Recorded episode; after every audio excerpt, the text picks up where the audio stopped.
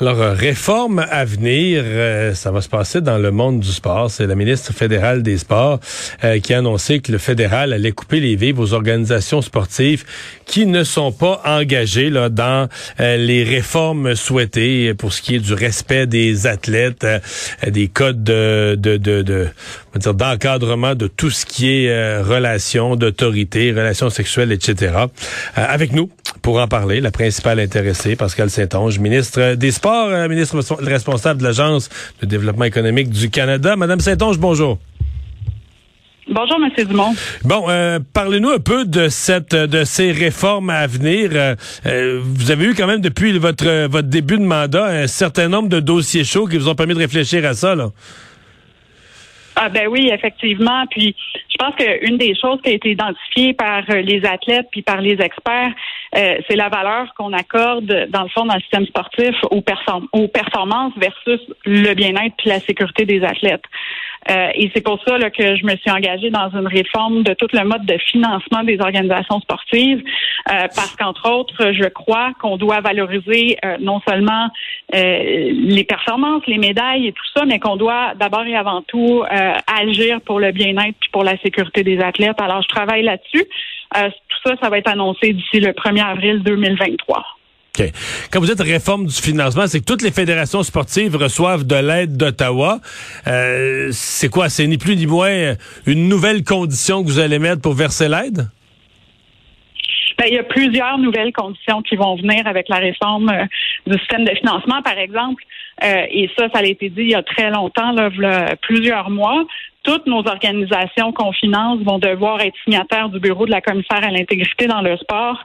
Euh, ce bureau-là, c'est super important, puis ça vient de nombreuses consultations qu'on a faites avec des milliers d'athlètes au cours des dernières années qui nous disaient, nous autres, ça nous prend un mécanisme indépendant qui peuvent, qui peut faire des enquêtes quand on est victime d'abus ou de mauvais traitements. Donc, faire des enquêtes, que ce soit sur des plaintes individuelles pour ensuite émettre des sanctions contre, par exemple, des entraîneurs ou des officiels ou des coéquipiers. Euh, et de l'autre côté, euh, qui est capable aussi d'évaluer quand il y a des environnements toxiques dans le sport, quand il y a euh, vraiment une culture problématique. Euh, et à ce moment-là, le bureau peut aussi émettre des recommandations. Alors, ça, ça a commencé le 20 juin, puis on a donné aux organisations jusqu'au 1er avril pour signer. Mon but, c'est que tous les athlètes euh, au niveau national soient couverts et protégés là, par ce mécanisme-là. Là, on essaie d'encadrer beaucoup de choses en même temps, selon ce que je comprends. Euh, des commentaires sur le poids, euh, des euh, des comportements sexuels qui sont ni plus ni moins que d'autres criminels, qui sont une toute autre affaire, des exagérations à pousser pour la performance. c'est comment comment on va faire pour mettre parce c'est comme si on s'attaque à plusieurs cours, plusieurs élèves à la fois, on s'attaque à plusieurs problèmes de front. Vous pensez être capable d'agir sur tous ces fronts-là en même temps? Oui, je pense que c'est possible parce que les choses que vous avez énumérées, ça fait partie du code de conduite universelle euh, que toutes les organisations, les athlètes, les coachs et tout le monde doivent signer quand ils deviennent signataires du bureau du commissaire à l'intégrité dans le sport. Et donc, c'est une espèce d'engagement. Mais ce que ça dit, grosso modo, c'est que ça décrit clairement qu'est-ce qui fait partie des comportements abusifs. Et ensuite, ce que ça dit, c'est que les adultes ou les organisations ou l'entourage, les gens qui sont témoins de ça, doivent agir, doivent dénoncer.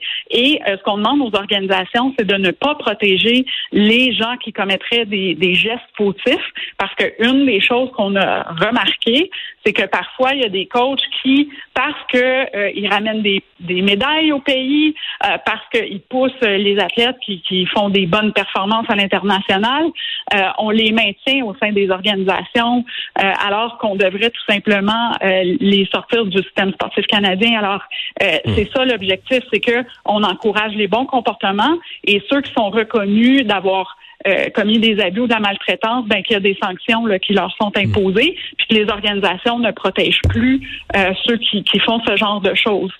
Ouais.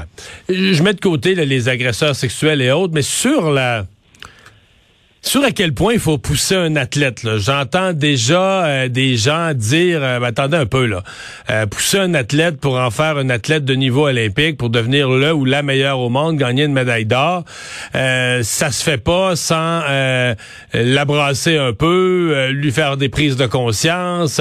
il y a une, donc ça permet probablement pas d'y sacrer par la tête, mais la marge est parfois mince. Est-ce qu'il y a pas, mon point, est-ce qu'on va pas sacrifier la performance est-ce que le Canada va pas faire que on va donner le message général, ben nous ici on pousse pas trop fort puis on gagnera pas de médaille, mais tant pis. Non, non, pas du tout. Euh, premièrement, les athlètes euh, veulent naturellement aller vers l'excellence. Euh, tous les athlètes qui, passent par le système sportif rêvent à un moment donné de participer aux Jeux, olympiques ou d'atteindre les, les, plus hautes marches du podium. Là. Par contre, il y a moyen d'avoir des bonnes performances, puis en même temps d'être heureux, d'être épanoui, d'être en santé, d'être en sécurité dans le sport. Il y a plein d'histoires positives dans le dans le monde du sport aussi où des athlètes ont eu ce type de parcours-là. Euh, alors, pour moi, c'est tout à fait possible de rallier les deux, c'est-à-dire avoir des bonnes pratiques d'entraînement, avoir la bonne approche avec les athlètes, savoir comment les motiver, mais euh, de les respecter, de les euh, et, de, de d'avoir des bonnes pratiques dans le fond là. Euh, et ça, c'est tout à fait compatible. Est-ce que vous avez l'appui de l'ensemble des fédérations sportives là-dedans? Est-ce que le, monde du sport, euh, des sports d'équipe, des sports euh, individuels, des sports plus olympiques ou des sports plus comme le hockey, là, qui a un volet professionnel, est-ce que de partout on vous on est prêt à prendre ce virage-là? Ben, je pense qu'il y a personne qui lit les nouvelles en ce moment, euh, qui entend les témoignages d'athlètes, euh, qui peut rester indifférent par rapport à ça. Puis, euh, une des choses qui va faire en sorte que le sport va changer, c'est si collectivement on s'y attelle, c'est si tous les joueurs impliqués dans le système sportif prennent ça au sérieux puis adaptent leur façon de faire, ont des meilleures pratiques. Et moi, ce que j'entends, c'est que le système sportif est prêt à faire ces changements-là, que les organisations, même si elles n'ont pas toutes signé encore avec le Bureau de la commissaire à l'intégrité dans le sport, c'est qu'elles ont toutes l'intention d'y adhérer.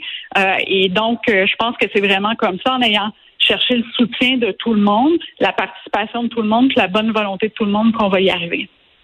Donc, des changements qu'on attend, vous me dites, pour le 1er avril. Absolument. Ça, c'est des changements. Dans le fond, on va annoncer de quelle façon les politiques vont être changées, euh, les exigences qu'on va avoir pour les organisations sportives. Mais évidemment, la culture du sport, ça va changer euh, à tous les jours, dans les gymnases, dans les arénas, euh, sur les pistes.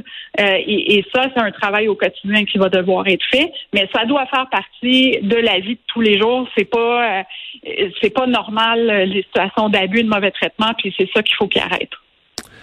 Bien, merci d'avoir été avec nous. Pascal Saint-Onge, ministre des Sports du Canada. Au revoir.